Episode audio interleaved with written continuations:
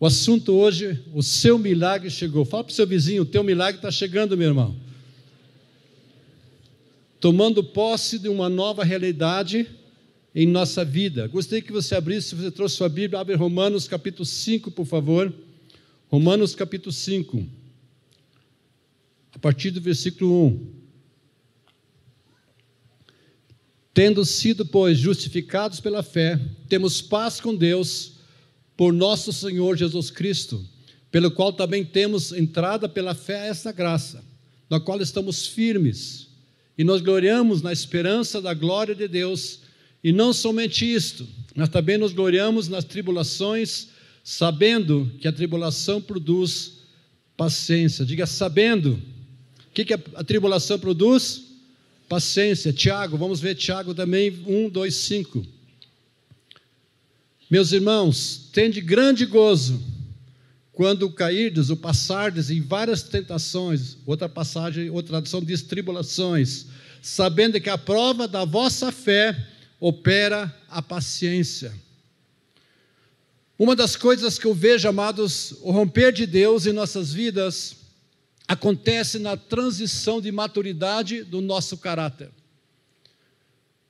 Deixa eu repetir isso, é muito importante você entender. O romper de Deus, quantos querem romper de Deus? Eu creio que é um tempo que Deus quer romper na sua vida, Deus quer fazer grandes coisas na sua vida, mas essa transição de maturidade do nosso caráter acontece na maturidade. Diga maturidade. Se você tem áreas que você quer romper, ser transformado, essa transformação, esse romper, só acontece na maturidade só acontece na maturidade. Crescimento, maturidade não vem com o tempo. Elas vêm porque permitimos Deus trabalhar em nossas vidas. Quantos têm permitido Deus trabalhar na sua vida? Você pode estar na igreja 10 anos, 5 anos e nunca crescer. Por quê? Porque talvez você não deixa Deus trabalhar na sua vida. Para que possamos viver os níveis maiores, coisas maiores em Deus na nossa vida, eu preciso crescer no caráter cristão. Diga caráter. Deus se importa com o nosso caráter. O nível que você vai viver na tua vida é o reflexo do que você tem de caráter que você construiu na sua vida. Se você quer um nível na sua vida crescer, você precisa crescer no teu caráter, na sua vida. Deus não pode dar a você mais responsabilidade, Deus não pode abençoar mais você se você não crescer em maturidade. Por quê, amados? Porque você não tem maturidade para suportar aquilo que vem de Deus. O teu caráter não suporta o peso, não tem condição de suportar. Quando você quer, eu quero mais de Deus, mais revelação, o teu caráter tem que aumentar. Quanto mais você cresce em caráter, mais Deus pode confiar em você. Quantos creem que isso é verdade? Quantos querem crescer? Quantos querem ser usados por Deus? Deus não pode confiar em pessoas em mim e você, se o meu caráter não cresce. Agora, todo o processo de Deus em nós tem o propósito de proporcionar uma transição de maturidade. E às vezes nós não entendemos o processo de Deus em nossas vidas. Então essas coisas começam a produzir crescimento, maturidade. Os problemas têm o propósito de construir algo dentro de nós. Essa passagem que nós lemos fala disso. Agora, o pecado nunca representa a vontade de Deus.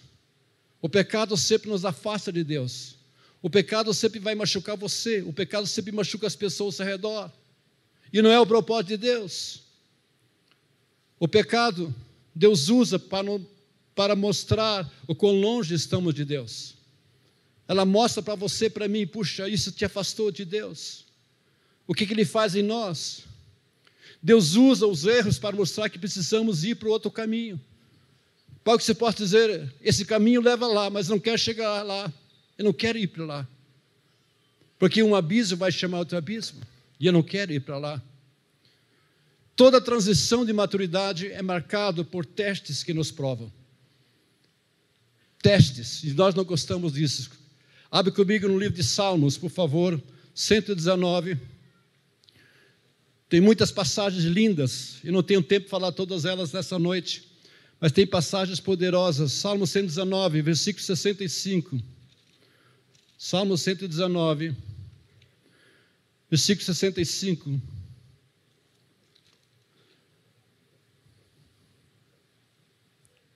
Tens feito bem ao teu servo, Senhor, segundo a tua palavra. Ensina-me bom juízo e conhecimento pois creio nos teus mandamentos. 67. Antes de ser afligido, andava errado, mas agora eu guardo a tua palavra. Versículo 71. Foi-me bom ter eu passado pela aflição, para que aprendesse os teus decretos. Para mim vale mais a lei que procede da tua boca do que milhares de ouro ou de prata. 73. As tuas mãos me fizeram e me afeiçoaram. Ensina-me para que aprenda os teus mandamentos. Alegram-se os que te temem quando me viram, porque tua, na tua palavra tenho esperado. Esses versículos nós lemos diz que Deus é bom. E Ele permite aflições, provas, porque as aflições nos ensinam coisas valiosas, que às vezes não entendemos. O salmista diz aqui: Eu tenho esperado na tua palavra, enquanto isto, as tuas mãos estão me aperfeiçoando.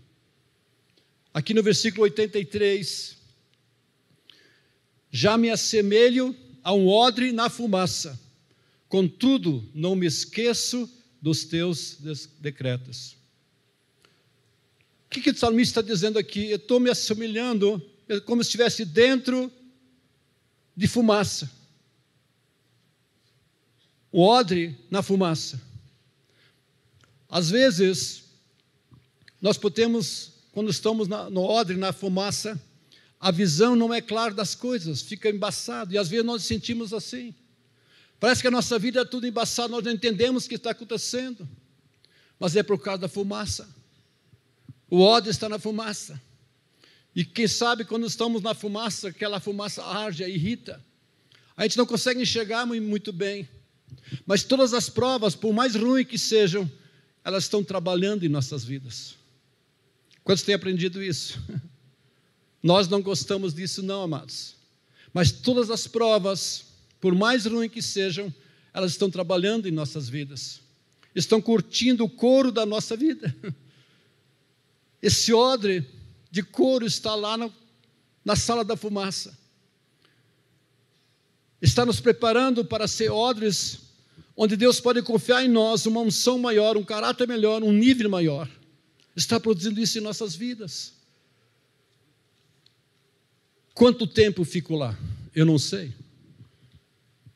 Talvez você esteja aqui dizendo, pastor, eu estou há algum tempo lá. Eu estou na sala da fumaça. Mas o salmista diz aqui, eu creio que você vai dizer a mesma coisa: foi bom ser afligido, porque o Senhor sabe que preciso disso antes de cumprir a Sua palavra.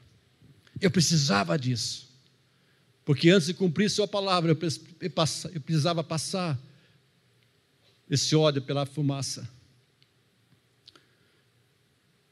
Jó, interessante Jó. Ele passou, se você vai estudar a história de Jó, ele passou por muitas aflições. Mas ele chegou no fim, no capítulo 42 de Jó, ele diz: Antes eu te conhecia só de ouvir, mas agora eu te vejo. Outras palavras, está dizendo: ó, antes de eu passar pelas, pelas aflições, tribulações, aquilo tudo que eu passei, eu só sabia ouvir falar o que os outros falavam, mas agora eu te conheço. Eu te conheço. O que, que é o odre? O ódio é um saco de couro, um couro de cabrito que eles faziam.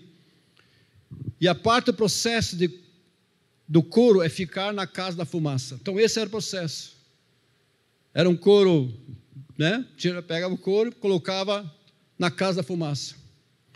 E o salmista diz aqui: Eu fiquei como odre pendurado na casa da fumaça, mas eu não esqueci dos teus mandamentos. Jamais eu esqueci dos teus mandamentos. Eu não sei quantos aqui já ficaram pendurados na sala da fumaça. Ah, alguém levantou a mão. Você sabe o que eu estou falando. Quantos já se sentiram pendurados? Ou quem sabe você está curtindo a boa fumaça na casa da fumaça. Talvez você esteja curtindo, pastor, eu estou pendurado, estou como né, aquele odre, eu estou realmente a coisa acontecendo que eu não sei o que está acontecendo. Meus olhos estão irritados, eu estou meio confuso, eu não consigo enxergar direito, é muita fumaça, eu não sei para onde ir, o que, que aconteceu. Não é muito gostoso ficar na casa da fumaça. Como falei, a nossa visão é prejudicada. O olfato também é prejudicado. A gente fica tossindo. As coisas irritam dentro da gente. Aqui no Salmo 105, versículo 19. Salmo 105, versículo 19. Até cumprisse a profecia a respeito dele e ter provado a palavra do Senhor.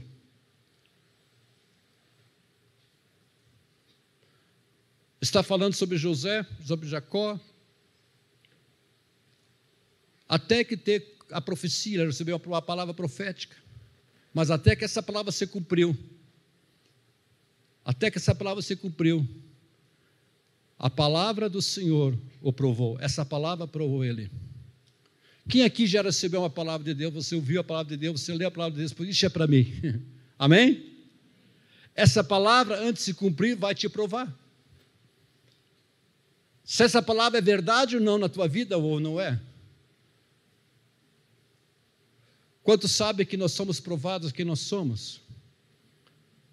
Por exemplo, eu, você estamos aqui, e aqui não tem como provar você, mas você é provado no teu dia a dia, lá na tua casa, porque é ali que sai o que está dentro de você.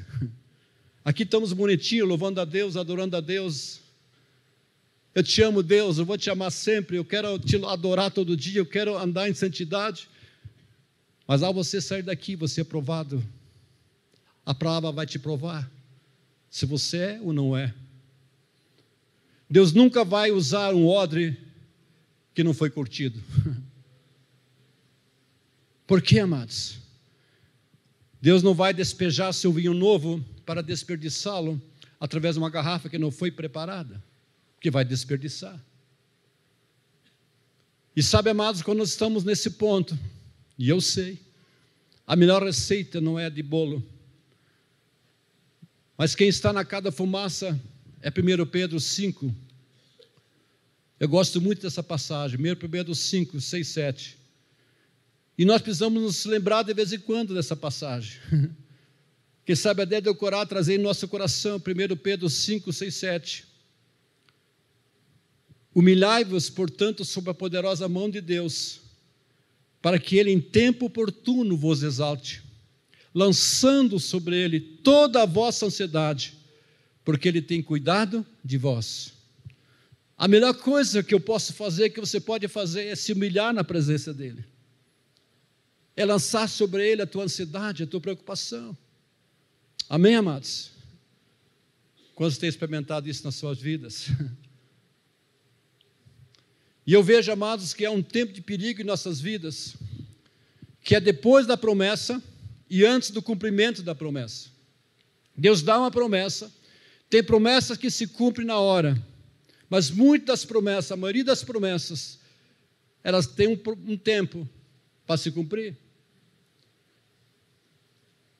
Deus fala da promessa para nós, Deus diz: Eu vou agir na sua vida, eu vou agir na sua família, no seu casamento, vou fazer isso, vou te abençoar, vou fazer milagres, vou agir, e nós ficamos alegres, puxa, é isso mesmo, Deus. Mas depois da promessa vem a prova, vem o deserto. Vem um tempo em que encaramos, às vezes, a morte da visão que Deus deu para a gente. A gente creu, a gente falou, a gente ficou empolgado, mas vem aparentemente a morte da visão, onde parece tudo o contrário. Quantos têm experimentado isso às vezes? Você ouviu a promessa, você leu a palavra, puxa, mas por que está o contrário na minha vida? O grande perigo é quando eu recebo a promessa e antes do cumprimento, por quê? Porque é um tempo para o seu cumprimento, para se cumprir. Muitas pessoas dizem, Senhor, onde está a promessa? Eu não vejo capacidade, eu não vejo possibilidade nenhuma. Não vejo a tua palavra se cumprir. Talvez você esteja aqui hoje à noite, Senhor, eu creio na tua palavra. Eu sei que é da tua vontade, mas eu não vejo a tua palavra se cumprir na minha vida. O que, que está acontecendo? Deus te deu esse período de morte, de espera, para ver o que, que você vai fazer, se você vai abrir mão da promessa. E tem muitas pessoas que abrem mão da promessa. Deus vai te dar esse tempo para ver se você vai fazer, confiar ou não. O que, que você vai fazer? Qual vai ser a tua atitude diante disso? Você vai abandonar? Se você vai olhar para o Senhor, continuar olhando? Deus vai olhar se você tem caráter ou não tem caráter para suportar aquela palavra, para que aquela palavra se cumpra na tua vida. Deus vai olhar como você é, se você vai abandonar. Agora, sim, Deus vai cumprir sua promessa, se formos fiéis, persistentes. Se você e eu estamos buscando a Deus, Deus vai cumprir. Diga, Deus vai cumprir. Diga comigo, o Senhor vai cumprir a sua palavra. Quantos creem isso? Diga, Deus vai cumprir. Deus não é mentiroso, que fala e depois não cumpre, ele cumpre. Se ele deu uma promessa para você, ele vai cumprir. A promessa é de Deus, sim. O cumprimento dessa promessa é o Senhor que opera, sim. Mas o cumprimento da promessa depende da nossa ação diante de Deus, de você ter uma ação. Quem dá a promessa é Deus, o cumprimento é o Senhor também que opera em nós. Mas para que o cumprimento da promessa venha, depende da minha ação, da minha atitude diante de Deus. E aí que está o problema muitas vezes. Muitas vezes a nossa ação para o cumprimento da promessa está errada. Muito errado. Tomamos caminhos errados que não devíamos tomar. Deixamos de buscar o Senhor, de ouvir Deus, de ser fiel. Deixamos de continuar olhando as promessas. Quantas vezes já vi pessoas começaram bem, crendo em Deus, amando a Deus, mas alguma coisa deixaram com o tempo e não alcançaram e desistiram de Deus. Mas por que acontece? Deus já sabe, Deus já conhece o coração. Que eles vão andar um quilômetro, dois quilômetros e vão desistir. Deus já sabe. Deus conhece meu coração. Deus sabe quantos fios de cabelo você tem, você, Deus sabe as palavras que saem da tua boca, Deus sabe tudo, Deus conhece como é o meu coração, enganoso o nosso coração. Você pode dizer, eu confio, eu creio em Deus, Deus, eu amo a Deus. Mas será que você ama mesmo a Deus? Há tempos que a gente passa por frustração. Sim, às vezes a gente até perde a esperança. Tempos que às vezes não vemos nada, não enxergamos nada. É, não é verdade? Mas, amado, eu quero dizer para você: a resposta vem. Já está sendo providenciado o milagre de Deus na sua vida. Diga amém. Amém. Já está sendo providenciado. A resposta sim vai vir. Muitas vezes a gente fica esperando, esperando e procurando aquele milagre vir. A gente muitas vezes fica na, na espera da sala para o milagre vir. A gente está na, na sala esperando. Quantos estão aqui na sala de espera para o milagre vir? Você vai, às vezes, num, num dentista, no médico, tem a sala de espera para você ser atendido. Quantos estão na sala de espera aqui? Estão esperando o milagre vir, amém? Eu creio que algumas pessoas podem dizer, todos nós. Todos nós. Mas eu quero dizer para você, quando você chega a isso, você está na antessala do milagre, da promessa se cumprir na tua vida. Amém? Ainda que você não saiba nada, que não veja nada, a resposta está chegando. Eu creio isso. Eu creio isso. Porque a palavra do Senhor nunca vai voltar vazia.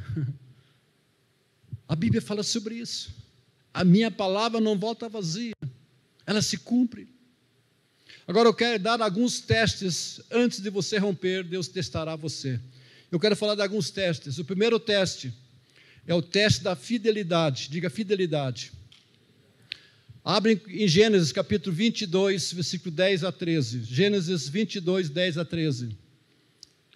Estendeu Abraão a sua mão e tomou o cutelo para imolar o seu filho.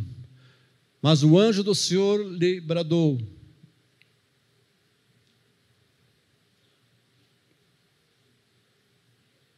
Isso, agora melhorou. Estendas a mão sobre o rapaz e nada lhe faças, pois agora sei que temos a Deus, porquanto não me negasse o filho, o teu único filho. Nós sabemos que Abraão e Sara não tinham filhos, e Deus deu um filho da promessa para eles. Nós sabemos que eles tentaram dar um jeitinho né, com a serva que eles tinham, ah, não temos filhos, já estamos avançados e tiveram uma ideia, vamos fazer o seguinte, pega a serva, vamos ter um filho, mas não era a vontade de Deus. Quando sabe que às vezes nós tentamos dar um jeitinho para alcançar as promessas de Deus. A gente tenta dar já um jeitinho, em vez de esperar a promessa, em vez de crer na promessa. Era que Abraão e Sara fizeram. Eu não quero entrar nesse detalhe, porque hoje existe o conflito dessas duas nações. Por causa disso. O filho de Abraão foi um milagre, não podia ter filho. E quando tiveram o filho, Abraão olhou para Isaac, era o filho da promessa. Imagine que alegria. Meu filho, Deus nos deu, é a promessa que Deus deu. E Deus chega para Abraão: Abraão, pega teu filho, teu único filho, e leva para o monte que eu vou te mostrar para você sacrificar teu filho. Agora imagine que teste. Era o único filho, o filho da promessa. E agora Deus pede o filho: olha, leva teu filho e sacrifica teu filho. Mas interessante que eu vejo em Abraão, diz que ele levantou bem de madrugada, ele não questionou nada. Não, a Bíblia não fala questionou, ah, oh Deus, por que não? Ele levantou bem cedinho, pegou o certo, pegou as que tinha que levar e foi. E foi. Deus estava testando Abraão na sua fidelidade. Amados, eu dizer algo para você. Deus sempre vai testar a mim e a você na sua fidelidade. Você é fiel ou não é fiel? Quando sabe que Deus é fiel, ele permanece fiel. Mesmo que nós somos infiéis, a palavra diz, ele permanece fiel, porque é do caráter de Deus. Mas nós, Deus vai testar se eu sou fiel ou não sou fiel. O que Deus queria na vida de Abraão, Deus deu promessa para Abraão, pai de muitas nações. Veja as estrelas, assim será tua descendência. Será como as estrelas, se tu pode contar. Deus queria trazer o romper na vida de Abraão. Deus queria ver onde estava o coração de, de Abraão, a fidelidade dele. E amados, Deus vai testar você. Se você espera o romper de Deus, Deus vai testar você. Por que Deus testa? Por que Deus permite pessoas passar por isso? O objetivo de Deus é para a gente crescer, para que a gente de fato possa alcançar as promessas de Deus. Amados, às vezes a gente questiona, eu sei por mim, mas o objetivo de Deus é que a gente cresça a gente, no caráter, para que a gente possa alcançar as promessas de Deus, para ter um nível de maturidade maior para irmos a um nível novo. Porque para a gente não consegue ir no nível novo, as bênçãos não vêm, o milagre não vem de outra forma. A gente precisa crescer em maturidade. Quantos estão entendendo? Deus não testa só para ver, mas Deus testa para produzir caráter em nós, transformação em nossas vidas. Como o pastor José falou, ele gosta muito daquele passagem, Romanos 12. Paulo dizia: Roga aos irmãos, não vos conformeis com esse século, mas transformai-vos pela renovação da vossa mente, para que vocês experimentem a boa, agradável e perfeita vontade de Deus. Há uma boa, agradável e perfeita vontade de Deus, mas o que precisa acontecer? Uma renovação, uma transformação. Amém? Deus testou Abraão, a fidelidade dele. Nós também vamos ser testados. Às vezes a gente não rompe porque a gente não passa pelos testes. Quem aqui já estudou? Hoje não, né? Ainda existe isso.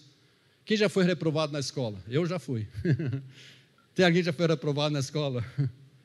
A gente começa no ano, né? Fica animado, mas a gente fica fim do ano e te reprova no, no primeiro ano. Você não entra no segundo ano, você vai voltar no primeiro ano. E a coisa mais triste é isso. Puxa, tem que repetir o ano. Você foi reprovado. Amados, isso às vezes acontece com a gente. Nós ficamos parados, seremos reprovados. Quem já foi reprovado? Eu já às vezes fico pensando, Deus, quantos testes eu já fui reprovado. Por que não andamos para frente? Por que não passamos nos testes? Diga, ah, hum, por quê? Por quê? Eu estou disposto a sacrificar qualquer coisa a Deus. Abraão, ele tinha que estar disposto a sacrificar seu próprio filho, a filho da promessa. Mas para ele não tinha problema. Não tinha problema. A gente precisa sacrificar muitas vezes aquilo que prejudica a gente. Às vezes há coisas na nossa vida que está afundando a vida da gente. A gente não consegue ir para um novo nível porque aquilo está amarrando a nossa vida.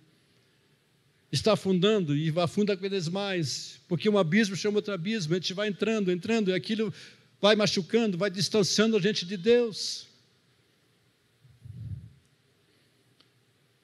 Fidelidade é muito importante. E fidelidade se mostra quando você está não no meio de pessoa, quando você está só, quando você está longe. Aí que revela a tua fidelidade. No teu dia a dia revela a tua fidelidade. No teu secreto, aí que revela a tua fidelidade. Vai revelar o que está no teu coração, no meu coração. Quando estou entendendo? Segundo teste, teste da obediência. Diga teste da obediência.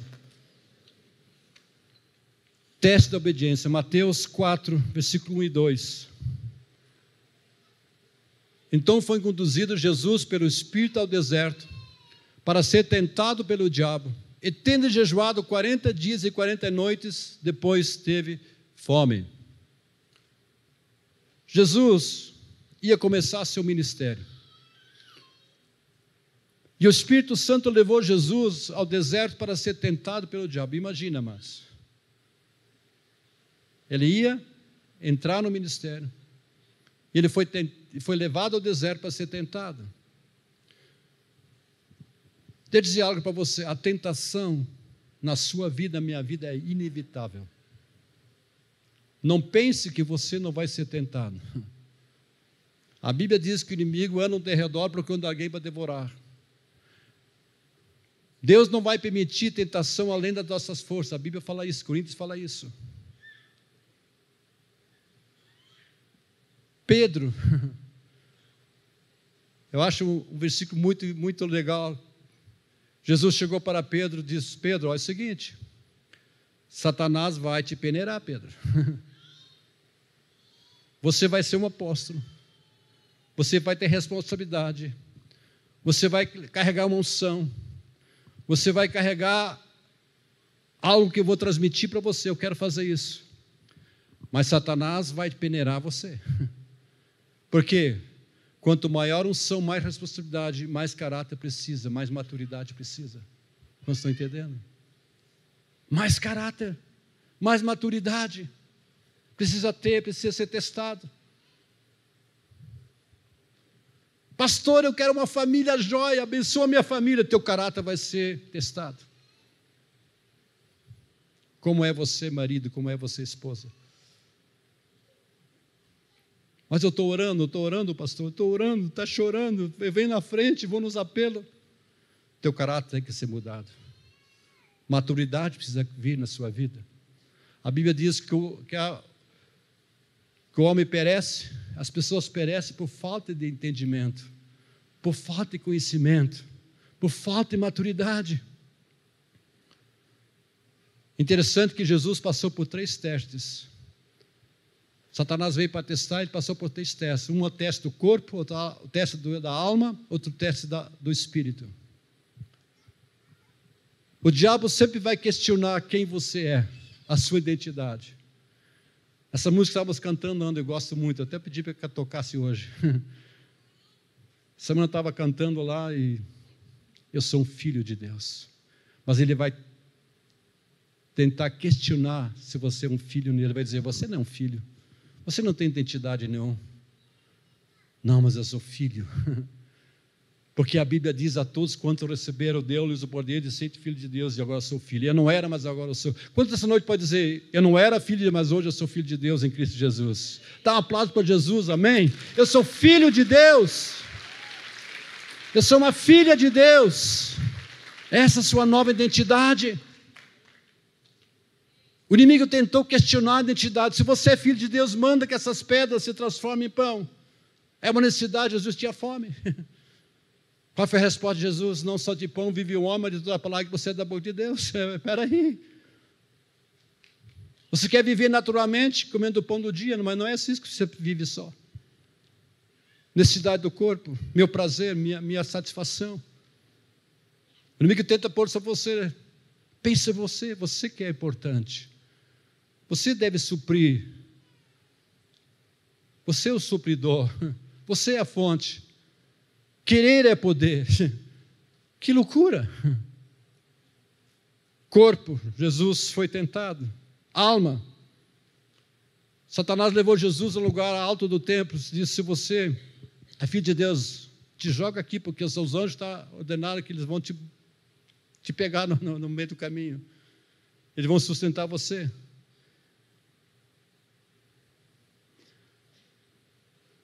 Imagine Jesus tivesse se jogado de cima. Eu acho que sim que os anjos viriam. Mas ele ia aparecer, se exaltar, está vendo? Hum, a alma tenta se exaltar. Quantos já têm reconhecido a sua natureza? Né? Hoje eu sou bom. Eu preciso para mim, a flecha é voltada para mim. Eu me exalto, eu apareço, eu sou importante. Não isso a, a alma não faz isso, amados. Imagina que os outros iam pensar: Uau, que, esse é o cara. Se jogou, o anjo veio lá, puxa vida, né? a notícia ia percorrer no mundo todo. No Fantástico ia sair, todos os jornais iam sair. Não sei se a Globo ia, ia fazer isso, mas não, não ia não. Quantos estão entendendo? A glória é para mim. a glória é para mim. Deus não reparte glória, a glória é sempre do Senhor, amém? Tem uma passagem na Bíblia que um rei, eu acho, ele trouxe a glória para ele e ele morreu na hora.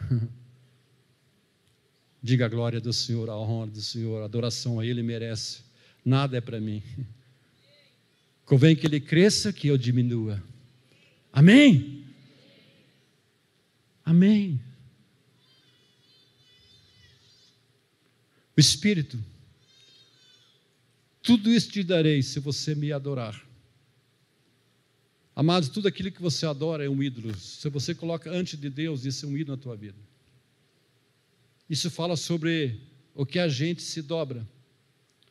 Satanás quer a nossa adoração. Quantos adoram só o Senhor? Amém? Mas é possível você adorar outras coisas? É possível você ter outros deuses sem você saber. Aquilo que damos mais importante, mais valor, aquilo que adoramos. O que, que tem valor para mim e para você? Mas a pergunta vem: nós estamos firmes contra o pecado? Você está firme contra o pecado? Está vencendo? Ou você está patinando no mesmo buraco, caindo no mesmo buraco? Você está lá patinando no mesmo buraco, mesmo buraco, não consegue sair. Você está lá naquele buraco e não sai. A Bíblia diz em João capítulo 3, 1 João, que a prática do pecado, aquele que pratica o pecado não conhece a Deus. Não é que você não peca, mas você não anda na prática. Quando sabe que todos nós de vez em quando pecamos? Mas se alguém pecar, nós temos um advogado junto ao Pai, Jesus. Nós confessamos nossos pecados e somos perdoados. A gente não é perfeito, mas a gente está crescendo, amém? Diga para a pessoa do outro lado: você e eu não somos perfeitos, mas a gente está crescendo. Graças a Deus. Graças a Deus. Em Jeremias capítulo 29, 10, 13, não precisa nem abrir lá, mas diz que Deus deu uma boa palavra para o seu povo, mas devido a certas circunstâncias, eles tiveram que passar 70 anos para, para, que a palavra se cumprir. Então imagine, Deus deu uma palavra para eles, eles tiveram que esperar 70 anos para aquela palavra se cumprir. 70 anos. Amados, Deus tem projetado planos bons para nós, para nos dar um futuro, uma esperança. A palavra de Deus fala isso. Agora, há razões aparentes para que esse atraso existe. Existem motivos aparentes para esse atraso. E uma das razões é obediência. Diga obediência. Diga obediência. Porque o que nos liga, liga aos milagres de Deus sem cumprir em nossa vida é a nossa obediência. Deixa eu repetir isso. Para os milagres de Deus se cumprir em minha vida, depende da nossa obediência. Nós vemos que o motivo do povo de Deus passar 70 anos na Babilônia é porque faltou obediência. O povo tinha um coração teimoso, amados. Quando já descobriu, você não fala isso, você não descobre de você. Mas a gente é teimoso. Faz uma cara de teimoso. Hum, anzinzo. A gente acha que não é, mas é teimoso, rebelde. A gente fala do povo de Israel, o povo de Israel, mas a gente é, é a gente é devagar para obedecer, mas é teimoso. Nhenhã. Deus tinha um plano tremendo para o povo, mas por causa da desobediência, houve esse atraso. houve um atraso. Você quer um atraso na tua vida, amados? Não obedeça. Lá em Joel capítulo 2, eu gosto muito dessa passagem também. Joel capítulo 2, versículo 25 e 27. Restituei, restituir-vos-ei os anos que foram consumidos pelo cafanhoto migrador, pelo destruidor e pelo cortador o meu grande exército que enviei contra vós outros. Comereis abundantemente, vos fartareis e louvareis o nome do Senhor, vosso Deus, que se ouve maravilhosamente convosco, e o meu povo jamais será envergonhado. Sabereis que eu estou no meio de Israel e que sou o Senhor vosso Deus, e não há outro, e o meu povo jamais ficará envergonhado. Uau! Deus está com você, conosco. todas as promessas vão se cumprir. Deus está dizendo: Eu vou restituir tudo aquilo que o gafanhoto fez, destruiu pelo cortador, fez na tua vida, tudo aquilo que machucou, destruiu a tua vida, eu vou restituir isso. Levante tua mão direita e diga: Deus vai restituir tudo aquilo que o gafanhoto comeu, destruiu. Eu já estou vendo uma plantinha nova vindo, florescendo o cafanhoto não vai mais destruir. Amém, amados? Porque Deus vai restituir. Mas, amados, às vezes por falta de fé e obediência, faz, de certa forma, retardar o cumprimento da palavra de Deus em nossa vida. Por falta de obediência, muitas vezes faz retardar a promessa, o cumprimento da palavra de Deus, o teu milagre. Mas Deus diz: sim, você retardou um pouco. Você retardou o cumprimento da promessa. Mas eu te amo, te perdoo, te renovo. Eu vou restituir os anos que foram consumidos pelo cafanhoto mergador. Eu vou restituir. Amém? Deus vai fazer coisas novas, Ele vai restaurar. Amém? Quantos querem isso nas suas vidas? Quantos podem ver na sua vida áreas que precisam ser transformadas, restituídas? Amém? Terceiro teste, teste da prioridade. Diga teste da prioridade. Êxodo 33, 15. Então lhe disse: Se tu mesmo não fores conosco, não nos faças subir daqui. Quem falou isso? Abraão, aliás, Moisés falou isso. Moisés estava conduzindo o povo de Israel à terra prometida. E, de, e, e Moisés chegou: Oh Deus, é o seguinte, eu estou conduzindo o povo mas, Senhor, se você não vai, eu vou ficar aqui. Eu só vou se tu for comigo. Se tu mesmo não fores conosco, não nos faça sair daqui. Sabe, amados, às vezes a gente quer tanto milagre, onde o milagre se torna mais do que Deus. De pegar agora. Às vezes ele deseja tantas bênçãos, onde as bênçãos se tornam mais do que Deus. Por que, que eu digo isso? Porque as pessoas querem só as bênçãos. Não você, claro, ninguém aqui. Agora eu quero bênçãos. Quantos querem ser abençoados? Não, não existe nada de errado. Mas tem pessoas que querem as bênçãos mais do que querem Deus. A gente quer tantas coisas, mais do que as coisas, mais do que Deus. Tem pessoas que usam a Deus para alcançar as coisas, para ter as coisas. Como que eu sei? Só vejo na tua oração. Talvez amanhã você levante segunda-feira, o oh, Senhor abençoe meu trabalho, abençoe, me dá, me dá, me dá, me dá, me dá, me dá, amém. Amém, não é amém. Você só deseja as bênçãos, o prazer, eu quero para mim. Moisés, ele amou mais a Deus do que a promessa. Se tu não fores comigo, eu sei que tem uma promessa lá, mas eu quero a tua presença. Você está entendendo, amados? Tem pessoas que só procuram a Deus quando tem um problema. Mas alcançaram o problema, alcançaram a, a, a promessa, tomou durilo, sumiu. Lembra aquela passagem dos dez paralíticos? Foram curados? Quantos voltaram para Jesus? Quem se lembra? Duas pessoas, os, oito, os outros oito, ó, perna para quem tem. É, fui curado, agora tchau. Alcancei o que queria, oh, que bom, né? Só duas pessoas voltaram para seguir a Jesus. Só um. Oh, obrigado, pastor, é muito legal.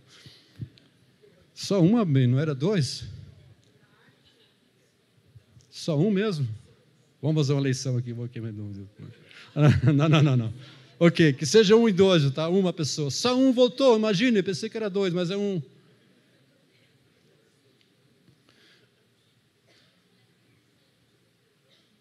Você está usando Deus para alcançar alguma coisa? Deixa eu perguntar para você: você está usando Deus para alcançar alguma coisa? Agora eu sei, Jesus disse: sem mim nada podeis fazer. Mas a pergunta é: você está usando Deus para alcançar alguma coisa para o teu prazer? Eu quero para mim. Jesus até falou: vós não tendes porque, porque não pedis, pedis, recebe, não recebeis porque pedis mal para esbanjares e vossos prazeres. Uau! Meu prazer.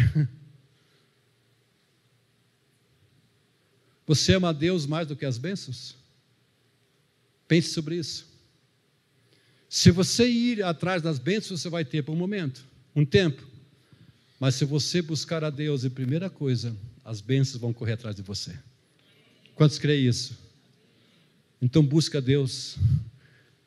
Tenha fome de Deus, ame a Deus e você vai ver as promessas de Deus correr atrás de você. Não precisa nem, nem pedir. Elas vão correr atrás de você. Elas vão correr atrás de você.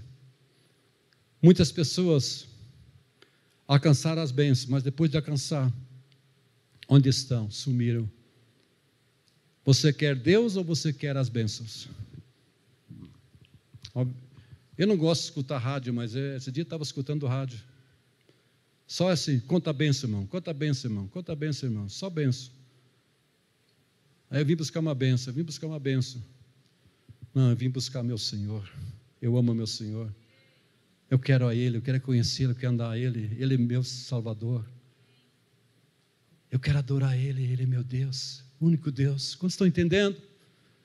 É diferente. Eu sei que não existe nada errado em você pedir. A palavra até ensina devemos pedir. Mas é muito fácil a gente viver uma vida orgulhosa onde a gente se torna o centro e não Deus se torna o centro. A gente se torna o centro, você é o centro das coisas. Parece que Deus existe para te servir, para te dar as coisas, mas você não é um filho de Deus que ama o Senhor, que se entrega a Ele, onde se diz: Senhor, faça a tua vontade. A gente usa Deus muitas vezes para a gente melhorar. Mas nunca deve ser assim, amém, amados? Moisés disse: Senhor, se tu não for comigo, a coisa mais importante não é a promessa, podemos até ir lá, mas eu quero a tua presença, amém? a, a coisa mais importante és tu, Senhor, na minha vida. Que tu esteja em mim, eu em ti, tu em mim. Quarto teste, o teste da perseverança, diga perseverança. João 21, 17. Pela terceira vez, ele lhe disse: Simão, filho de João, você me ama? Pedro ficou magoado por Jesus lhe ter perguntado pela terceira vez: Você me ama? Ele disse: Senhor, tu sabes todas as coisas e sabes que te amo. Disse-lhe Jesus: Cuide das minhas ovelhas. Nós sabemos a história de Pedro. Quando Jesus foi crucificado, Pedro passou pelos testes também. Mas aqui Jesus estava restaurando a alma dele, curando a vida de Pedro. E Jesus foi atrás de Pedro, porque Pedro disse: Eu vou pescar. Pedro estava desanimado, puxa, pesca acabou, foi o fim. Parece que aquele teste de amor que Pedro tinha, ele foi testado para ver se ele ama mesmo ou não ama. E Jesus foi lá para restaurar a vida dele. Estava trabalhando, curando Pedro. Por que o teste da perseverança? Porque na nossa jornada a gente vai ter dúvida. Pedro estava em dúvida agora. E na minha jornada, na sua jornada, a gente vai ter dúvida, a gente nunca deve desistir, amados. Pedro estava desistindo aqui. Eu vou pescar, eu vou voltar para a minha velha vida. Eu vou voltar a pescar. A gente, diga, a gente nunca deve desistir. É interessante que a Bíblia diz: o justo cai sete vezes e se levanta. A palavra sete na Bíblia é uma palavra de perfeição, é uma palavra de continuar, perseverar. Quando eu peco, eu fico caído? Não, eu me levanto. E aí, se não for assim, eu me levanto, eu me arrependo, eu confesso, digo, Senhor, eu não quero mais praticar isso. É assim que eu faço, eu não fico lá na mesma coisa, não, mas eu levanto. O que precisamos é ter a perseverança, precisamos aprender a continuar. Nunca dizer acabou, está perdido, mas persistir, perseverar. Talvez você esteja hoje aqui dizendo: Puxa, eu estou caído, acho que não sei, acabou para mim, parece que é assim mesmo a coisa, meu casamento é assim mesmo, todo mundo é assim mesmo. Amados, você precisa perseverar. Diga, eu preciso perseverar. Diga, Deus tem um grande projeto na minha vida. Eu tenho um plano tremendo, poderoso para a minha vida. Por isso eu vou perseverar no caminho do Senhor. Quantos creem isso? Deus tem um plano, projeto grande para você. Um plano tremendo, poderoso, mas você precisa perseverar. Perseverança é algo que todos nós somos testados em todas as áreas da nossa vida. Você é testado. Todas as áreas. Você pode mencionar cada área da sua vida, você é testado. Nós poderíamos enumerar diversas áreas. Mas o que acontece? Muitas pessoas desistem. Uma vez eu soube na história, um homem tinha uma, um local onde extraía ouro.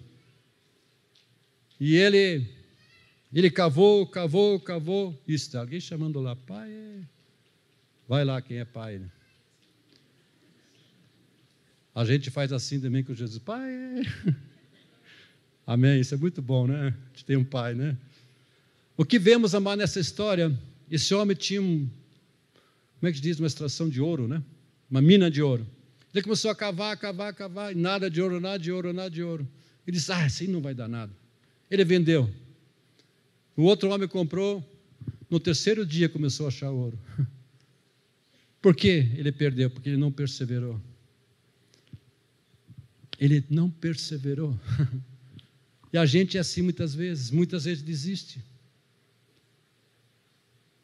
Perseverar faz vencedor aqueles que se, que, que se davam antes por vencido. Perseverança faz perdedores em vencedores. Diga perseverança. Faz per perdedores em vencedores. A Bíblia diz que nós não somos aquelas pessoas que retrocedem. A Bíblia diz que não somos aqueles que põem a mão no arado e depois volta para trás, não. A Bíblia não fala isso. no livro de Hebreus 10, 36. Hebreus 10, 36. Hebreus 10, com efeito, tendo necessidade de perseverança, para que, havendo feito a vontade de Deus, alcanceis a promessa. Uau! Tendo necessidade de perseverança, havendo feito obediência aqui, eu fiz a vontade de Deus, daí eu vou alcançar o quê?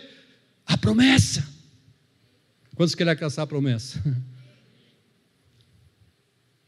Sabe, amados, quem sabe desde pequeno, você tem sentido fracasso, você tem sentido perdedor, e a gente sente isso. A gente sente, puxa, eu acho que eu sou um perdedor. Pessoas falam, não tenho jeito, minha família, não sei o quê. Não, amados. Em Jesus, essa herança maldita é quebrada, a maldição hereditária é quebrada na cruz do Calvário. Creia que a perseverança fará de você não um perdedor, mas um vencedor porque há de prevalecer por causa de Jesus Cristo. Você há de prevalecer. Persevera em Deus. Diga comigo, eu vou avançar no caminho que é Jesus. Vamos todos juntos, eu vou avançar no caminho que é Jesus Cristo. E serei vencedor, porque Ele sempre vai me conduzir em triunfo. A palavra de Deus diz que Cristo nos conduz em triunfo, em vitória. Amém, irmãos? O último teste, diga graças a Deus, pastor. O teste da lógica. Teste da lógica. Abre segundo Reis, capítulo 4, versículo 34. É uma história muito conhecida. Nós encontramos uma mulher que estava necessitada, carente. Provavelmente ela ia morrer porque não tinha condições de vida. E o profeta veio até a casa dele, dela. Então disse ele, profeta: Vai, pede para ti vasos emprestados a todos os teus vizinhos, vasos vazios, não poucos. Então entra e fecha a porta sobre ti e sobre teus filhos, e deita o azeite em todos aqueles vasos, e põe à parte o que estiver cheio. Pede vasos para todos os vizinhos, essa mulher tinha problema de prosperidade, ela não tinha condições na vida. A única coisa que ela tinha um pouco de azeite. Mas o que, que dá isso para azeite? Aí o profeta falou isso para ela. Essa mulher obedeceu. Ela começou a ir nos vizinhos. Oh, me presta, me presta vasos, me presta vasos. Ela começou a trazer vasos, todos vizinhos, vizinho. Trouxe, trouxe, trouxe, encheu. E ela então pegou o azeite e começou a derramar aquele azeite, um pouquinho de azeite. Só que aquele azeite não acabava. Enchia o vaso e não acabava, enchia outro, enchia outro, enchia outro. A Bíblia não conta quantos vasos, mas eram muitos vasos. Imagina todos os vizinhos. Se você fosse onde você mora no bairro, pegar cada vaso, ô oh, vizinho, presta, e os vizinhos, tá bom. Amados, às vezes Deus vai colocar testes na tua vida que não é lógico. Aqui não é lógico para mim e para você. Imagina você pegar o azeite, colocar um pouco de azeite, aquilo multiplicar. Lembra da multiplicação dos pães também? Não é lógico. Um peixinho, pouco peixinho, pão. Como é que vai multiplicar isso? Não é lógico. Não é lógico.